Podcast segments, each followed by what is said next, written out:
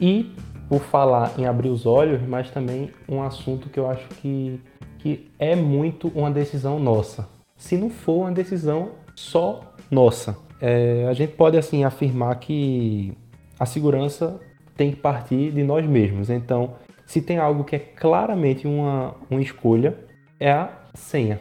A senha que a gente escolhe para acessar um perfil, enfim. Né? Até um professor do nosso mestrado ensinou que na internet nós somos o segredo que conhecemos, que sabemos. Então, a chave privada, que é a senha, que usamos para acessar um perfil, é o que torna aquele perfil uma representação da nossa pessoa. Então, se alguém consegue descobrir esse segredo, ela vira você, não é? Porque se você tem um perfil em uma rede social e alguém consegue a sua senha, ela atua como se fosse você, porque você na internet é o segredo que você conhece. Então, dito isto, eu queria saber quais são os cuidados que o usuário tem que ter em relação à senha, que é uma escolha nossa. Tá, sobre senha, é fundamental que você tenha uma senha forte, uma senha longa. Por exemplo, o HostGator, que é um serviço é uma empresa, né, disponibiliza vários serviços na internet, tem uma matéria importante, bem legal que eles colocaram. Ó, é o do jacaré? recomenda. Isso, jacarezinho. Tem no mínimo, eles indicam no mínimo oito caracteres, né? E pede também no mínimo duas letras maiúsculas, no mínimo uma minúscula, os números, aquilo que a gente já sabe, e dois símbolos. Mas, no entanto, tem outros sites, e um dos sites é de um, de um, um serviço de antivírus muito grande, que é Casper Sky. Casper Sky, acredito que é assim a pronúncia, é um site russo, que ele te possibilita jogar lá um password, uma senha e testar para quanto tempo aquela senha seria descoberta, né, por um ataque de força de força bruta, né? Ou tem um outro também que fala quanto How Secure is My Passwords, né? O quão segura é a minha senha, que você também consegue jogar a sua senha, não a sua senha, mas uma senha semelhante, e testar por quanto tempo você conseguiria, é, alguém, um hacker, conseguiria descobrir essa senha. E utilizando esse site, você vê que se, quanto mais letras você coloca, quanto mais caracteres você coloca, mais você dificulta. Então, se você tem um número curto, meu nome, Rafael, coloca lá a minha idade. 23, né? Rafael 23, interrogação. Essa senha é mais fácil de ser descoberta do que se eu colocasse uma senha de uma música, por exemplo. Nada do que foi será do jeito que é, o que já foi um dia. E, inclusive, não, Rafael 23 vai ser difícil de achar também, não? é meu nome e minha idade, Rafael 23. Ah, beleza. E, não tem então, hacker é... no mundo que chutasse 23, mas tudo bem, vá. mas vamos lá. E aí é importante que você tenha uma senha longa e que mescle ao máximo. E se você quiser testar a segurança da sua senha, e jamais coloque a sua própria senha, né? Pode ser que fique armazenado, mas algo semelhante, né? Testa para verificar se a minha senha é mais segura, mas eu coloco, eu recomendo no mínimo, no mínimo 14 caracteres. No mínimo, 14 caracteres. Mas, Rafa, eu posso então usar uma senha de 14 caracteres, mas usar uma senha para todas as minhas aplicações? Jamais. Por quê? Tem os vazamentos de dados, né? A forma correta de armazenar uma senha é em forma de hash, né? É um código embaralhado. Só que muitas empresas assim não fazem. Quer um exemplo? Quando você pede a recuperação de senha, hoje já não tem muito, né? E a empresa te manda ah, a sua senha é tal, assim que você está cadastrado. Quer dizer que ela armazenou lá a sua própria senha. Se vazar os dados dessa empresa, ou se ela sofrer algum ataque, pode um criminoso, pode um atacante utilizar essa mesma senha em todos os outros sites, ou nos sites mais utilizados, né? E ele gasta mais ou menos uns 5 minutos para conseguir utilizar o seu login e a sua senha, aquele que descobriu, e mais 100 sites, um script, dependendo do, do computador. Tá, eu tenho a mesma senha, se for descoberto uma, é provável que ele descubra todas. Tá bom. E se essa empresa que armazena, esse site que armazena a sua senha, armazenar com hash, criptografado, né? Se a sua senha for muito curta, é mais fácil de um hacker conseguir descobrir a sua senha por um ataque de força bruta. É que é tentativa e erro, tentativa e erro. o computador, quanto mais potente, ele vai descobrir uma senha mais curta, mais fácil. E se ele descobrir, mais uma vez, ele vai te tentar lá no Google, Facebook, Instagram, entre os outros sites, loja americana, Walmart, todos lá, e pode ser que ele encontre e consiga entrar. Uma vez que ele entrou em algum, ele vai ter suas informações, dados de cartão de crédito, tudo isso. É por isso que as pessoas não usam a mesma senha, porque se ela for descoberta, fica vulnerável todos os outros serviços que você utiliza a mesma senha.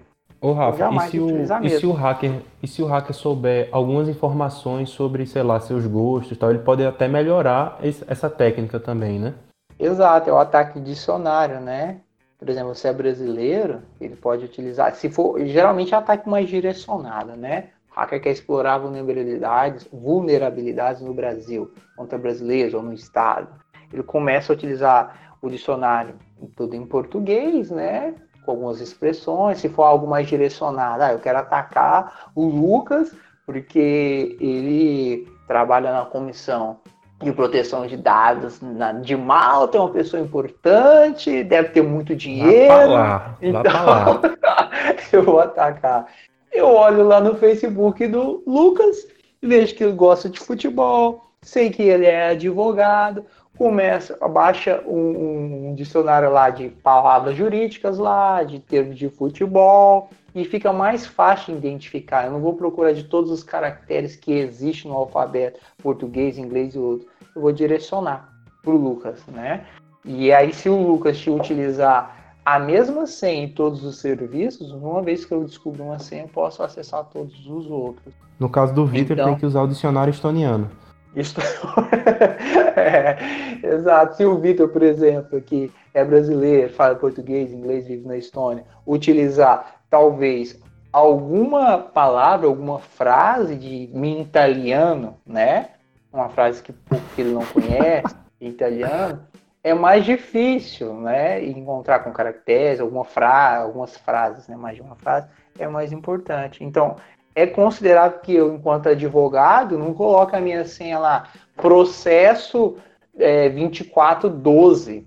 Porque se eu advogado processo, né? Se eu sou médico, não colocar cirurgia, não sei, mas eu de criança, alguma coisa. E aí, Vitor? A senha tá em estoniano ou tá em português? Então, tô aprendendo. Daqui a pouco eu mudo. Mas eu tenho meu caderninho aqui das expressões. Não, pelo amor de Deus. Ah, o caderninho das expressões. Eu pensei que era um caderninho de senha, né? Não, tudo bem, de expressão tá tranquilo. Lógico que não. Mas qual o problema do caderninho de senha? Fica na nuvem. caderninho de senha, ou post-it, né? Você prega aqui no computador. Lucas, o problema é o ataque local. Exemplo, hum. né? E agora eu, eu tô te falando algo assim. Vou dar um exemplo é, vou dar um exemplo do ataque local. Pode ser sua esposa ou sua ex-esposa, né? Pode ser o seu pai, pode ser às vezes até um bandido, né? Às vezes estou falando de sua esposa, seu pai. A gente sabe que algumas pessoas na própria família ou talvez no trabalho não respeitam a nossa privacidade. Então, essa pessoa pode acessar. Mas, o ambiente de trabalho é o, é, o, é o que a gente tem que ter mais atenção. Sim, sem dúvida, sem dúvida, né? Porque gera justa causa se bobear. Sim. Exato, né? E, inclusive, se armazenar não é recomendável por conta disso. Além disso, se a pessoa, aquele atacante, conseguir acesso aos seus dados lá, pode colocar em risco os dados da própria empresa também. Então, jamais. Mas, como fazer isso, né? Eu não, eu não posso utilizar a mesma senha. Eu não hum. vou lembrar. A senha tem que ter, o pessoal diz, no mínimo 8, eu recomendo no mínimo 14, né? Tem gente que recomenda o número 14, ou a máxima de 14, mas que seja um número primo, diz que o número primo é mais difícil. Então, o que eu acho mais recomendável é utilizar um gerenciador de senha. Existem alguns serviços aí na internet, tá? Não vou recomendar nenhum. Poderia até recomendar, mas a questão que Existem bons serviços de gerente, então é bom fazer uma pesquisa, a pessoa faz a sua opção por ela. E como funciona esse gerenciador? Você vai criar uma senha, uma senha mestre, 21 caracteres. Essa senha, se você puder utilizar, e aí é já uma dica né, de como criar uma senha. Ah, eu sou brasileiro, moro em Portugal, vou utilizar talvez uma senha em espanhol. Eu pego alguma frase lá, 21 caracteres, e dentro dessa frase Eu retiro algumas letras e coloco caracteres especiais, tracinho, underline, arroba, interrogação. Coloco algo em maiúsculo e também em minúsculo e também números distribuídos. E vou memorizar apenas essa. Posso até anotar num papel por alguns dias, mas eu vou começar a digitar todos os dias, eu vou lembrar. Tá bom. E aí com o gerenciador de senha, ele vai armazenar todas as suas senhas. Vou fazer um cadastro no Facebook, por exemplo coloquei lá o meu endereço, o meu endereço de e-mail e ele vai me pedir uma senha. Nesse gerenciador eu vou gerar uma senha e ele te possibilita gerar senha de até 100 caracteres, 128 caracteres. Copia essa senha, jogo dentro do Facebook, uma senha enorme, né? Fica lá guardado no meu cofre dentro do gerenciador. Vou abrir uma conta no LinkedIn, faço a mesma coisa. Minha senha vai ser diferente da do Facebook. Geram outra senha, talvez 20 caracteres, 50 caracteres, e deixo no cofre. E aí eu vou armazenar todas as minhas senhas nesse gerenciador de senha, que é um cofre. E eu preciso de uma senha só e uma chave privada para ter acesso a tudo isso. Mas assim, Rafa, uma dúvida que eu sempre.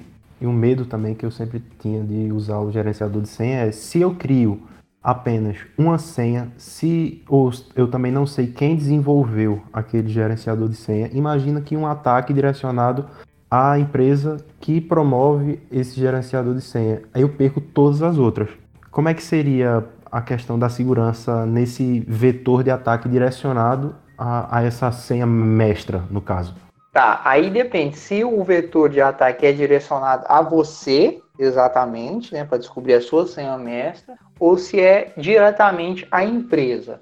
Vamos trabalhar com as duas situações. Se é para você, o Lucas usa uma senha mestra. Tem 130 senhas, cada senha é diferente, e uso uma senha mestra para acessar todas elas.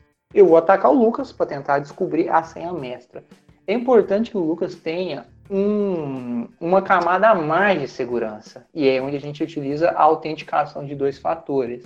O envio de SMS é um, né? Então você precisa colocar a senha e ainda receber um SMS. Não recomendo SMS, por conta das fraudes que pode acontecer dentro de uma companhia, tem o, o fator humano, área social, o clone de chip, né, o resgate chip. Mas existe algum serviço como do Google e do Altin também, vou colocar aqui, que é, sempre que você acessar esse gerenciador de senha, ele vai te pedir um código também. Como os bancos, né, tem aquele token, e você insere esse gerenciador de senha.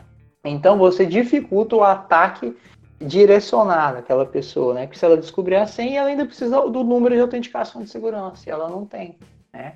Isso aí falando do ataque para uma pessoa. Agora, se for a empresa que gerencia, primeiro, você precisa estudar, ver as credenciais dessa empresa, ver as empresas de segurança, os pesquisadores que recomendam, que aconselham, vai fazer uma boa pesquisa no Google e vai ver as credenciais, não só o site, mas as outras pessoas que recomendam, né? Os sites especializados em segurança. Tá bom. Encontrou esse site, se mesmo esse site, se ele receber um ataque, todos os dados dentro das empresas sérias são criptografados. Então o hacker teria que descriptografar, né, fazer um ataque né, de força bruta para tentar identificar essa senha criptografada. E a gente sabe, se for uma senha longa, ele vai demorar, sei lá o que, 200, 300 anos. Então ele não vai conseguir criptografar isso. Hum, Por isso é importante uma senha longa, que, como disse o professor, de no mínimo 21 caracteres. E mesmo que essa empresa sofra um ataque, mesmo que os dados dessa empresa é, forem vazados, vai estar criptografado e aí vai ser difícil para o atacante identificar e utilizar em todas as outras. Tá, mas, mas e se você, por exemplo, não confiar nessa empresa? Como é que faz? Olha, Lucas, é, eu não sei se a minha dica aqui vai ser muito boa ou não, mas uma forma que você tem de poder ter várias senhas complexas e diferentes é você tentar memorizá-las de uma forma diferente do que um, uma palavra ou um, um número fixo. É, uma das coisas que eu aprendi ao longo desse, desses estudos foi transformar uma frase, um acontecimento na sua vida numa senha. Como assim? Você cria uma frase. É, em 2018, eu, eu planejava é, iniciar um mestrado em Direito Informática em Portugal. E aí eu vou pegar a inicial de cada uma dessas palavras e vou montar nelas uma senha que eu vou utilizar. É complexo, é difícil, você não pode sair anotando isso em qualquer lugar, mas é uma das formas que você tem de criar senhas complexas, de criar senhas fortes e de uma maneira fácil de você memorizar, porque a senha não vai estar com palavras tipo Vasco da Gama, meu amor eterno 22. Vão ser letras diferentes e isso pode dificultar qualquer tipo de descoberta, mas não sei se o Rafael tem alguma outra solução para isso. É, aí, como o Lucas disse também, né? E se eu não confio na empresa? Existe uma solução para isso. Qual é a solução? Tem um, um software, né? Na verdade, de código aberto, que é o KeePass X, né? KeePass X, que disponibiliza um programa onde você consegue armazenar todas as suas senhas de forma criptografada, né? E armazenamento local, ou seja, tudo no seu computador. Você coloca, armazena todas as suas senhas dentro do seu computador e dentro do seu computador, para acessar aquele arquivo, você vai precisar de uma senha longa. Então não fica outra empresa, né? É, responsável pelo aquele armazenamento. Muita gente utiliza as outras empresas pela segurança, pela facilidade, né? Essas empresas, por exemplo, costumam ter extensões, né, para navegador, e você aplica, clica em um botão só e a própria extensão da empresa copia toda a sua senha, então é bem simples e bem rápido. Mas aquelas pessoas que demandam uma segurança extrema, utiliza, por exemplo, o KeePass X, né? Que vale muito a pena, é extremamente seguro. Muita gente que armazena criptomoedas, né, a sua carteira, a sua wallet aí no próprio computador, essa é uma solução que eles utilizam. Você não precisa confiar na empresa. Então, solução de segurança existe muito, mas a solução, a segurança, na verdade, ela é inversamente proporcional à sua comodidade. Quanto mais seguro, menos cômodo. Quanto mais cômodo, Boa. deixar a senha toda gravada no Google, por exemplo, né, que no serviço de gerenciamento do Google lá, quanto mais cômodo, menos seguro. O pessoal, e a gente falou também da autenticação de dois fatores. Mas, por exemplo, qual seria o risco da gente usar a autenticação é, por dois fatores através do SMS? Né? Temos um caso até famoso no Brasil que, que foi fruto de, desse, dessa dupla verificação, né? É, eu acredito, Lucas, que você deve estar falando aí do Sérgio Moro, né? Eu acho que o caso Isso. mais famoso do, do, Brasil, né? Tá, qual o risco de utilizar SMS, né? Clonagem chip, né? Que é o SIM swap, SIM swap, clonagem hum. de chip. Ou às vezes, por algumas, você consegue às vezes resgatar esse chip também, enganando aquela pessoa que trabalha na companhia. Ou Sim. qualquer, as companhias são várias, milhares de funcionários, né? Algum funcionário pode se corromper, né? Entregar essa informação também lá, porque ele tem acesso ao SMS, inclusive, que você recebe, né? Pode entregar, mas não foi o caso do Sérgio Moro, ficar bem claro que não foi problema de SMS. Foi uma vulnerabilidade lá um pouco mais complexa, onde, e também não foi uma falha do Telegram, foi uma falha onde as pessoas conseguiram acessar a caixa de mensagem né, pelo Telegram, pediu a autenticação por dois fatores por ligação e começaram a ligar pelo celular do Sérgio Moro para que ele ficasse ocupado. Enquanto isso, as pessoas com a falha chamada Caller ID conseguiram acessar a caixa de mensagem do ministro Sérgio Moro. E aí, nessa caixa de mensagem, identificaram o código e aí, a partir com esse código, entraram no Telegram dele e baixaram todas as mensagens. Isso aí é o que a comunidade de estudo científico dizem que acontece é a mais plausível ainda. Não tem ainda investigação concluída, mas é isso que as pessoas acreditam que aconteceu. Porque se você parar para perceber, eu acho que o foco da, dos hackers hoje em dia é o celular. Né? Porque eu quero fazer uma pergunta. Vitor, você tem antivírus no seu celular? Não, acho que não. Para que eu tire vírus no meu celular? Pois é, eu também, eu também não uso, eu também, mas é exatamente isso, porque a maioria dos ataques hoje são voltados ao celular, a gente faz operação bancária pelo celular, tudo é no celular. Então, até que a gente já citou, a engenharia social mesmo está focada no celular. Né? Por exemplo, é, o Brasil foi, foi eleito o líder mundial em ataques de phishing que a gente já falou também. É, e assim, muitos deles ocorrem por links através do WhatsApp, né? Aquelas famosas campanhas que a gente sai repassando loucamente. Promoção de passagem aérea.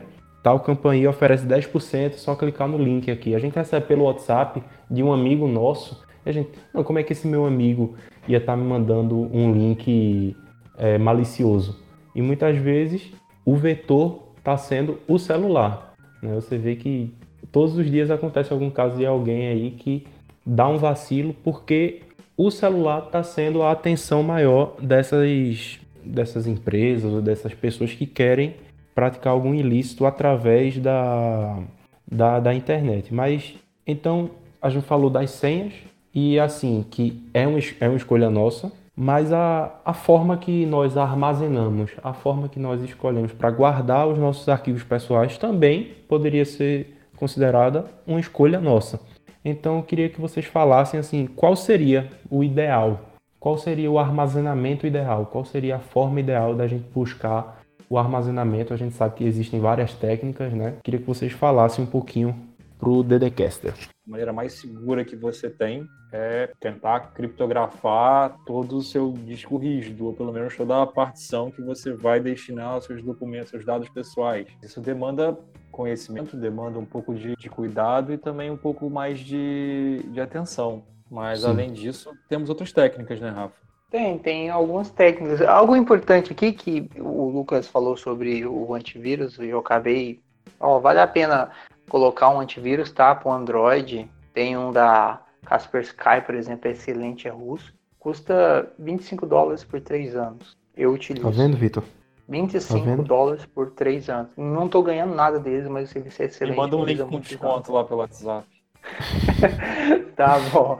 E outra coisa, não sair clicando em tudo quanto é link que a gente vê em WhatsApp ou Telegram e todas essas outras coisas. E sobre a autenticação de dois fatores, tem o do Google, que é bem ótimo, tem o da Microsoft e também tem do Altin, que é excelente. Vou deixar tudo na descrição também para utilizar essa forma de autenticação, de autenticação de dois fatores em vez de SMS. E em relação aos dados, como é que você, como é que você guarda seus dados? Tá. Existem empresas que, não como eu guardo, mas existem empresas especializadas em armazenamento de arquivos na nuvem, né? Nem sempre é bem barato, né? Ou algumas soluções gratuitas, como a do Google, Dropbox, né? OneDrive também tem. Mas deixar todos os seus dados em uma nuvem só, às vezes é perigoso. Então tem uma técnica gratuita que eu utilizo bastante, que é ter mais de uma nuvem para os mesmos arquivos. Só que você não deixa sincronizado todas ao mesmo tempo. Você escolhe, por exemplo, eu uso uma padrão, ah, vou usar o do Google Drive padrão. Então, no seu computador e na nuvem. Então, você tem uma cópia no seu computador e uma cópia no Google, né? No Google Drive. Dia primeiro, aí você fica sempre ligado. Aí, dia primeiro do próximo mês, você utiliza uma nuvem do OneDrive lá da Microsoft. Dia primeiro você liga ela, ela vai sincronizar todos esses dados num dia só, você desliga. Dia 15, você vai lá e utiliza do Dropbox. É claro que você não vai colocar música, vídeos, você vai colocar as coisas mais importantes, por exemplo, seus trabalhos, você é advogado, tem todas as suas petições, você é psicólogo, todos os seus relatórios lá de paciente, são informações que se você perder, jamais vai conseguir, vai ser muito difícil recuperar e o, o, o dano vai ser muito grande, talvez para sua empresa, a lista de clientes, de pedido, de fatura. Então são essas informações. Uma empresa menor, né?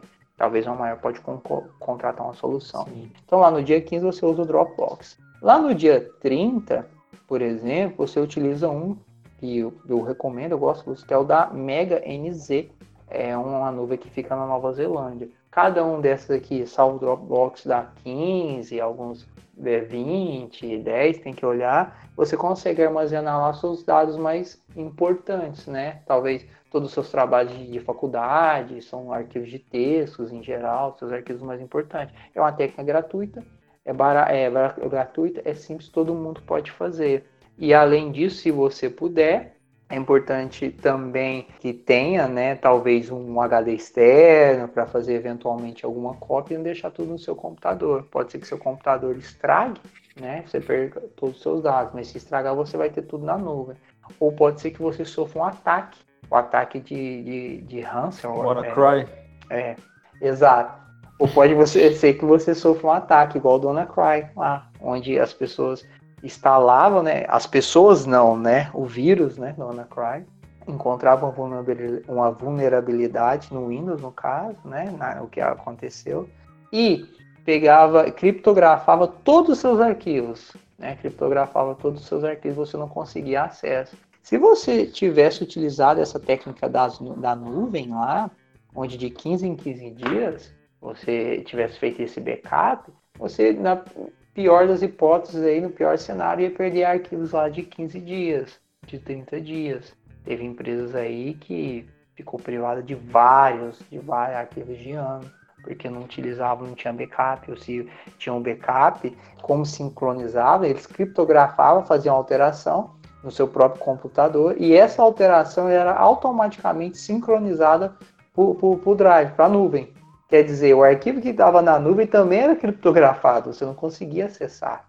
E aí, com a técnica das nuvens, que na verdade o pessoal chama de redundância, né? Você tem o mesmo arquivo várias vezes. Sim. É a linguagem técnica correta, né? Redundância é mesmo arquivo. Se sofrer problema em um arquivo, você tem os outros. Mas o usuário. É aquilo, né, cara? Se você não se precaver dessa forma, a sua única solução é, bem, pagar, né? Ou você paga não é garantido. do Sim, ou você paga pelo resgate do, dos, dos, seus dados se você sofreu um ataque tipo WannaCry, ou simplesmente você paga um perito para tentar recuperar os seus dados do, lá, do seu HD. É, eu acredito que o, perito não vai conseguir recuperar, porque a gente né, estudou muito bem a criptografia, os dados são criptografados, se for uma criptografia forte, eu, eu, eu, digo, eu digo do perito em caso de seja mero dano físico ou um problema ah, de claro. Em relação Exato. ao WannaCry é pagar o resgate. E não tem segurança. Não adianta, não adianta desligar o servidor. É, não adianta, né? Que já foi invadido, infectado e está tudo criptografado. E pagar o resgate, a gente diz, ah, paga o resgate. A gente acaba colaborando isso. com o crime, com crime, isso. né? Isso. Não é bom, é, mas acontece que o empresário, a pessoa, o dono dos dados, é o desespero, ela vai né, fazer exatamente. Às vezes são, são milhões e milhares de reais lá. Alguns acabam fazendo o pagamento. E eu vi algumas notícias, não só do Anacry, mas outros ataques, né? Onde algumas pessoas fizeram o pagamento lá e não conseguiram a íntegra dos seus dados, né? Ou só parte. Pois é, pessoal. Então a gente já viu que né, já passamos por senhas, armazenamento tal. Mas vamos falar um pouquinho das implicações jurídicas, né? Então, quem, quando acontece alguma tragédia dessa, quais, quais seriam as atitudes que o, o usuário que foi lesado, que teve, enfim, os seus dados violados por, por um ataque, por, por um invasor, qualquer desses, dessas várias formas que a gente viu que a gente está um pouco é, vulnerável na internet. Então, queria saber quais seriam os direitos, quais seriam as implicações jurídicas desse, desse ataque. Ô Lucas, é, eu acho que a gente tem até que voltar um, um pouquinho atrás para saber não só os direitos do usuário após uma violação, mas também as responsabilidades da empresa para que mantenha os dados seguros. Tanto a RGPD quanto a, a LGPD, elas determinam que, que, a empresa que é responsável pelo tratamento de dados é, consiga promover uma segurança adequada a ponto de que esses dados não sejam, em hipótese alguma, vazados. Isso não está só na LGPD nem na RGPD. O próprio Marco Civil da Internet aqui no Brasil promove também esse tipo de segurança, determinando que, que, que os dados, as informações, os dados do, do, do utilizador sejam devidamente seguros. E isso está tudo dentro do arcabouço do, do mandamento constitucional em relação ao direito da privacidade e da vida privada. Mas, e bem, um ataque à sua empresa não te exime de uma responsabilização. É, não é porque, bem, o vazamento de dados ocorreu mediante um erro de um funcionário ou um erro da própria empresa, ou se a empresa foi, de certa forma, atacada por um, por um terceiro mal intencionado. Ela tem responsabilidade de manter aqueles dados seguros. Caso a violação aconteça, vem surgir um dos primeiros direitos que o utilizador, o usuário, ele tem, titular de dados, ele tem, de, que é de ser, de ser notificado. É, é ainda um, pelo menos na RGPD, existe um critério que joga para a própria empresa decidir se ela faz a notificação ou não. Esse é um dos direitos que está é, determinado nas leis e, bem, passa a ser muito importante para você ter noção de que seus dados foram, foram vazados. E caso você ainda tenha dúvidas em relação a se hoje seus dados já foram vazados ou não na internet, acredito que Rafael já, já comentou nos outros episódios, foi o Rafael, foi o próprio Lucas, os sites que a gente tem para poder visualizar se já houve alguma espécie de vazamento de nossos dados. Entre eles, eu acho que tem o próprio Firefox Monitor, É, exato. Tem o Avast também, que é uma empresa de segurança muito famosa, muito grande, especializada em antivírus, né? Tem a minha senha.com, que é uma empresa brasileira, né? Esse serviço eu ainda não testei.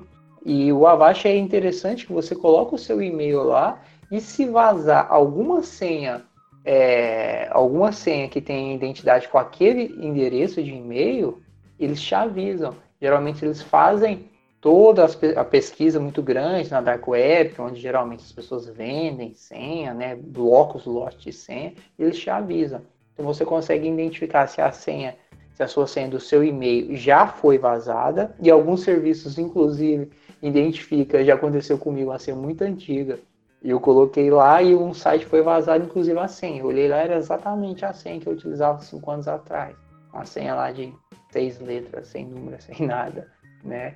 E vazou. Então é bem importante fazer essa monitorização. Na verdade, eles fazem, só cadastra seu e-mail, eles disparam para você se acontecer algum problema. Em relação ao direito do próprio titular em exigir uma indenização sobre isso, é, eu ainda preciso ver na prática como que isso vai funcionar e eu tenho muito medo ainda de, de banalizarem esse direito como foi o banalizado o direito a dano moral. Então, são coisas que a gente só vai conseguir ver o mesmo no dia a dia da, da justiça brasileira, né? Pois é, você falou de indenização, me lembrou um, uma relação que, que sempre envolve essa, esse pedido de, de indenização, que é a relação do direito do consumidor. Então, assim, como é que fica a posição do consumidor em relação a alguma fraude, algum, algum vazamento de dados, como é que o consumidor ele deve agir diante do ordenamento jurídico que a gente já tem e diante da própria prática, assim, o que é que a gente pode oferecer, assim, o que é que a gente pode dar de dicas para essa relação que atinge todas as pessoas. Então, Lucas, na prática, uma vez que o dado foi vazado ou que o mecanismo ou os mecanismos de segurança da empresa foi ultrapassado, né, foi atingido, a empresa costuma ser responsabilizada no judiciário, né? Ela tem até uma premissa lá, aquele que arca com bônus, né? Que tem um lucro, arca também com os ônus, né? Porque a empresa é responsável pela segurança de todos os dados que tem lá. E se vem um consumidor, por exemplo, que sofre alguma fraude, porque o e-commerce teve vazado os dados, o cartão de crédito sofre alguma fraude, esse site, né, esse e-commerce vai ser responsabilizado. No entanto, a gente sabe que algumas vezes o ataque é no próprio consumidor, que não adotou as políticas de segurança que divulgou, às vezes recebeu um link, clicou no link e colocou os dados de acesso de login lá. A responsabilidade passa a ser do consumidor, porque o Código Civil prevê, né, como a culpa exclusiva da vítima, né? Então foi culpa exclusiva da vítima e é ela que entregou todos os seus dados lá. Pode, se isso acontecer, a empresa pode ser eximida lá de indenizar. Mas a questão muito importante é o que acontece na prática. Isso acontece muito, só que na prática, quem é obrigado a provar que aquele consumidor não adotou as boas práticas de segurança é a empresa. E às vezes é muito difícil provar isso. Então, no final das contas, é o banco o maior responsável quando tem algum, algum, alguma fraude na conta bancária. Inclusive, tem a evolução da jurisprudência nos tribunais superiores que coloca o banco como responsável, porque o banco identificou, muitas vezes, identifica transações, movimentações financeiras que fogem à prática, né, o costume do cliente, o cara movimenta lá sempre lá dois mil reais por mês, né? E aí ele tem um dinheiro guardado lá na poupança. E aí em um dia ele movimenta 10 mil, né? Ou faz 20 mil num dia só. A jurisprudência responsabiliza os bancos porque não bloqueou, não identificou, não bloqueou aquele problema lá. Então eles acreditam que foi um problema lá de segurança e vigilância do próprio banco. E é o consumidor que busca esse direito na justiça, ele muitas vezes consegue. Até porque é muito difícil o banco responsável pela prova, né, por conta do direito do consumidor que trata da inversão da prova, provar, não, foi ele que entregou todas as ações, que clicou no link, colocou, é muito difícil. Então, mais ou menos é assim que acontece na teoria e na prática.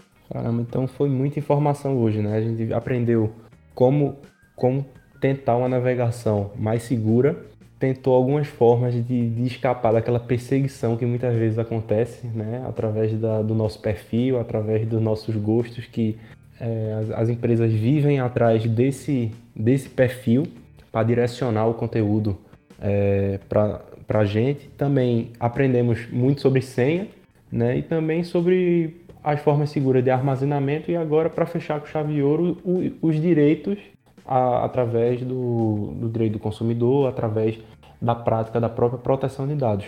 Então, é, queria agradecer né, ao Rafael e ao Vitor. Querem mandar algum recado aí, pessoal? Eu gostaria de mandar um recado. Por favor, ouvinte, né, e meu amigo, meus parentes, as pessoas que ainda não me conhecem, não utilize a mesma senha, utilize senhas fortes e utilize um gerenciador de senha. Vai ser 10 minutos aí da sua vida que você vai fazer o cadastro e aí com o tempo você começa a fazer. Não é difícil, é bem então, tranquilo. Com o tempo então cada um vai, vai fazer uma promessa aqui em relação à segurança. Rafael, comece com a sua promessa. Assim que acabar esse episódio, você vai fazer o quê? Assim que acabar esse episódio, eu vou anotar na minha agenda aqui alguns dias e vou cobrar algumas pessoas importantes na minha vida que relacionam, que troca dados comigo, se elas adotarem as políticas de segurança. Então a minha promessa é cobrar daqui uma semana, né? Minha namorada, minha mãe, meus sócios, sobre a segurança. Seria isso. Vitor, qual é o seu recado e sua promessa, por favor? Eu prometo que eu vou internalizar todas as dicas de segurança que o Rafael deu para começar a melhorar o aspecto de segurança que eu tenho como sócio dele. Uh, rapaz. Aí tá Carapuça serviu, irmão. É. Eu prometo que eu também não vou ser tão, tão certinho que nem vocês, mas eu prometo que eu vou baixar um antivírus aqui pro meu celular, que depois dessa eu fiquei preocupado. Ó, então, tem alguma errata, pessoal? Algum, de algum episódio anterior? Bom, Lucas, tem sim, tem um errata e também um abraço. Um abraço para Marina Silva, nossa colega de mestrado, advogada em Portugal, bem atuante, que nos mandou a seguinte: olha, Rafael, em Portugal o estágio na advocacia não é de um ano, são de quase três anos. Isso é referente ao episódio sobrevivendo ao mestrado, né? Que a Marina escutou e fez esse esclarecimento. Inclusive, ela disse: olha, formalmente são 18 meses, mas depois ainda tem uma média de tempo, de exames e saídas de resultado. O que na prática isso se faz por cerca de três anos.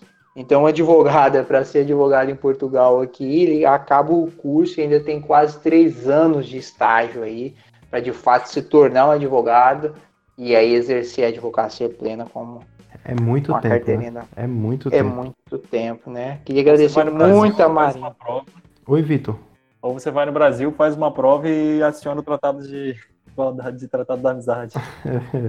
É, mas acontece é. que o curso aqui em Portugal ele é menor. É mais né? curto. O, é, não tem... o curso é mais curto. No Brasil são cinco anos e o curso aqui são três anos. E aí teria mais três anos de estágio. Enquanto no Brasil se estuda cinco anos e fica mais dois anos estudando para passar no OAB. Então. tem a questão aí, essa diferença. Mas é isso, eu queria agradecer muito a Marina. Obrigado, tá, Marina? Maria Silva, um beijo, pelo Marina. esclarecimento. Valeu, Marina. Então é isso, pessoal. É isso. Queria, queria pedir que os ouvintes venham interagir conosco, seja com dúvidas, críticas ou qualquer sugestão. Vocês podem entrar em contato pelo nosso e-mail, né, que é o contato arroba direitodigitalcast.com ou pelo nosso Instagram, Direito Digitalcast. No nosso site, direitodigitalcast.com, postaremos todas as referências, reportagens e links que nos baseamos nesse episódio de hoje. Não deixem de conferir lá, beleza? Um abraço para você e até a próxima.